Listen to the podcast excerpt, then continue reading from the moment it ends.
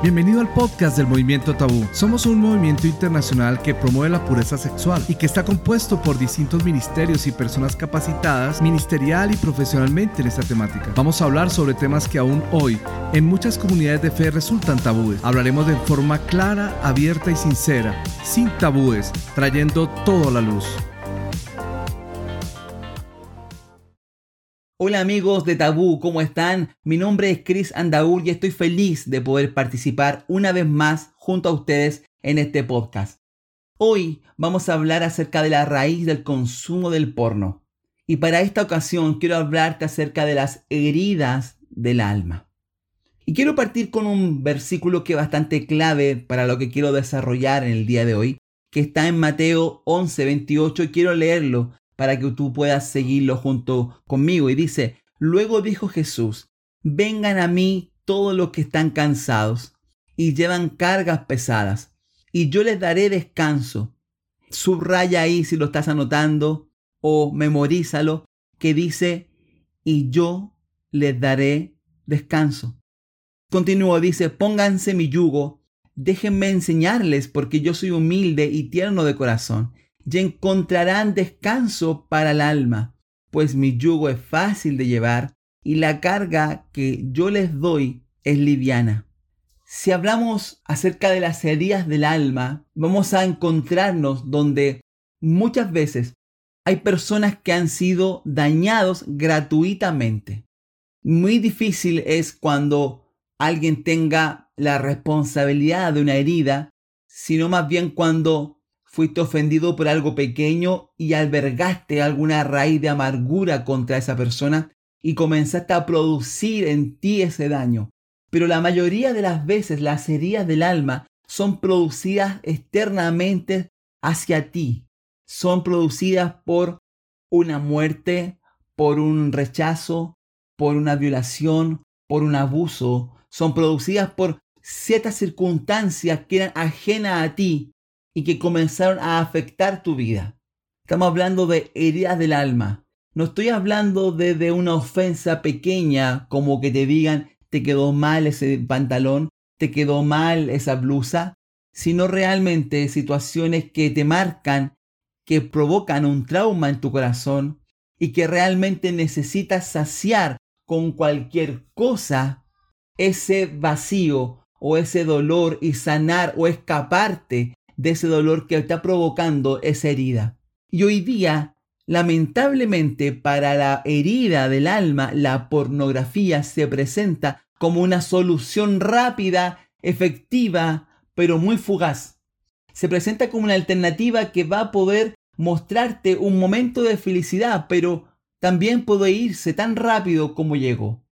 Por eso muchos le llaman la nueva droga.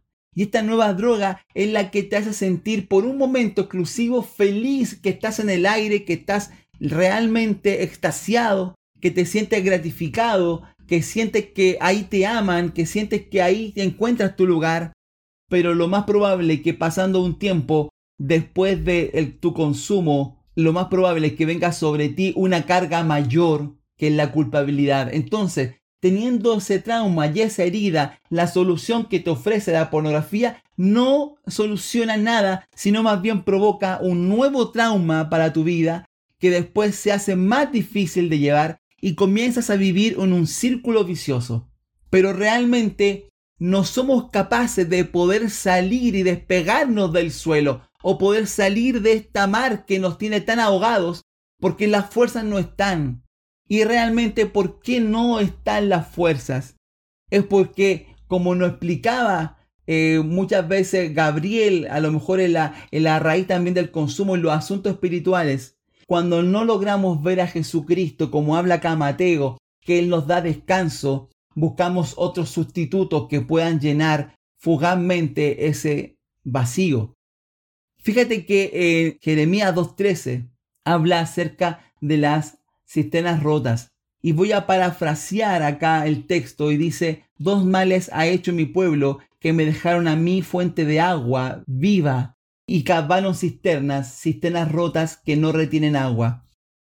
La pornografía se presenta como una cisterna rota frente a tu vida, que es el sustituto cuando te alejas de Dios. Pero y cuando tú te alejas de Dios, inmediatamente buscas un sustituto. Y para poder resolver las problemáticas trascendentales del corazón, realmente nunca se va a sustituir con un bien económico, con un viaje, o nunca se va a sustituir con más pornografía o con desatarte sexualmente. La única forma de poder llenar el vacío de tu alma se llama Cristo.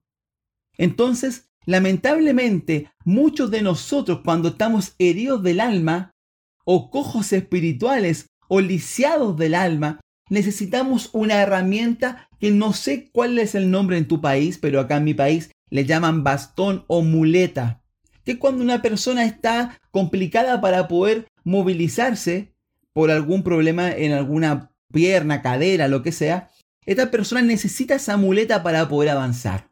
No es que le guste, no es que la ame, no la pintó ni le hizo un diseño especial, no, solo es una herramienta que le sirve para caminar. Y así, muchas personas tienen una muleta que se llama pornografía, que la detestan, la odian, pero es lo único que les sirve en este minuto para poder caminar por el desierto tan amargo, en el caminar por ese camino tan estrecho que es la herida del alma y necesitan tener una muleta para poder avanzar. Necesitan esa muleta para poder caminar. Aun cuando Jesucristo nos presenta que esa carga que para ti quizás es tan difícil de llevar, Él puede cargarla contigo si logramos enyugarnos a Él. Entonces, cuando nosotros somos heridos del alma, cuando, nos, cuando se muere un familiar, cuando por ejemplo en este periodo de pandemia fallece un familiar y nuestra confianza y nuestro descanso no estuvo en Dios, inmediatamente buscamos cisternas rotas. Inmediatamente buscamos un sustituto. Juan Calvino habla que somos productores de ídolos. Nuestro corazón inmediatamente va a buscar algo donde yo pueda hoy día sentirme bien. Entonces, la raíz del consumo de pornografía no está en el consumo propiamente tal, sino en la herida. ¿Y qué es lo que hay que hacer? Es sanar el corazón. Hay pecados que son externos, que se producen de pecados internos. Y quiero decirte lo primero, tú no fuiste culpable de que hayas sido abusado, rechazado, que a lo mejor tu padre, tu madre te dejaron. No fuiste culpable, créeme que tú no fuiste culpable frente a esa situación. Pero también llega un momento en la vida o un punto de inflexión donde nos hacemos nosotros responsables de decir, voy a culpar siempre a la persona que me hizo daño o voy a tomar ese dolor, se lo voy a entregar a Cristo como habla Mateo 11:28 que si estoy cansado, dejarle mis cargas a Él, que son bastante pesadas, para recibir ese descanso y volver a conectarme con la fuente, para que mi hoja no caiga, para que todo lo que yo haga prospere, como habla Salmo 1. Entonces tu dolor, tu dolor habla de lo que tú consumes. No consumes solamente por un deleite sexual, consumes muchas veces para poder sanar lo que está en ese recoveco, lo que está en el interior de tu corazón. Por eso es importante que puedas visibilizar cuáles son las heridas que te ha dejado la vida, cuáles son las heridas que te ha dejado ahí en tu corazón.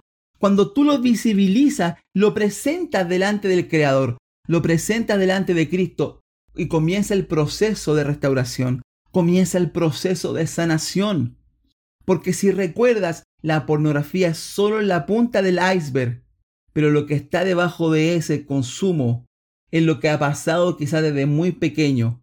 Es importante que tú no dejes todo ese dolor debajo de una alfombra, sino que lo presentes el día de hoy y lo pongas delante de Jesucristo. ¿Por qué? Porque cuando tú sacas ese dolor, cuando llevas todo a la luz de Cristo, cuando confiesas también quizás tus pecados, comienzas a tener libertad en Jesucristo. Por eso es importante que entiendas que tu consumo no tiene que ver con cosas externas, tiene que ver muchas veces con lo que ha dañado tu corazón. Ha sido dañado en tu alma, ha sido provocado en tu corazón. ¿Has vivido alguna situación extrema en tu vida? Créeme que Cristo está ahí, si tú así lo quieres, para sanar cada herida del alma, cada herida de tu corazón.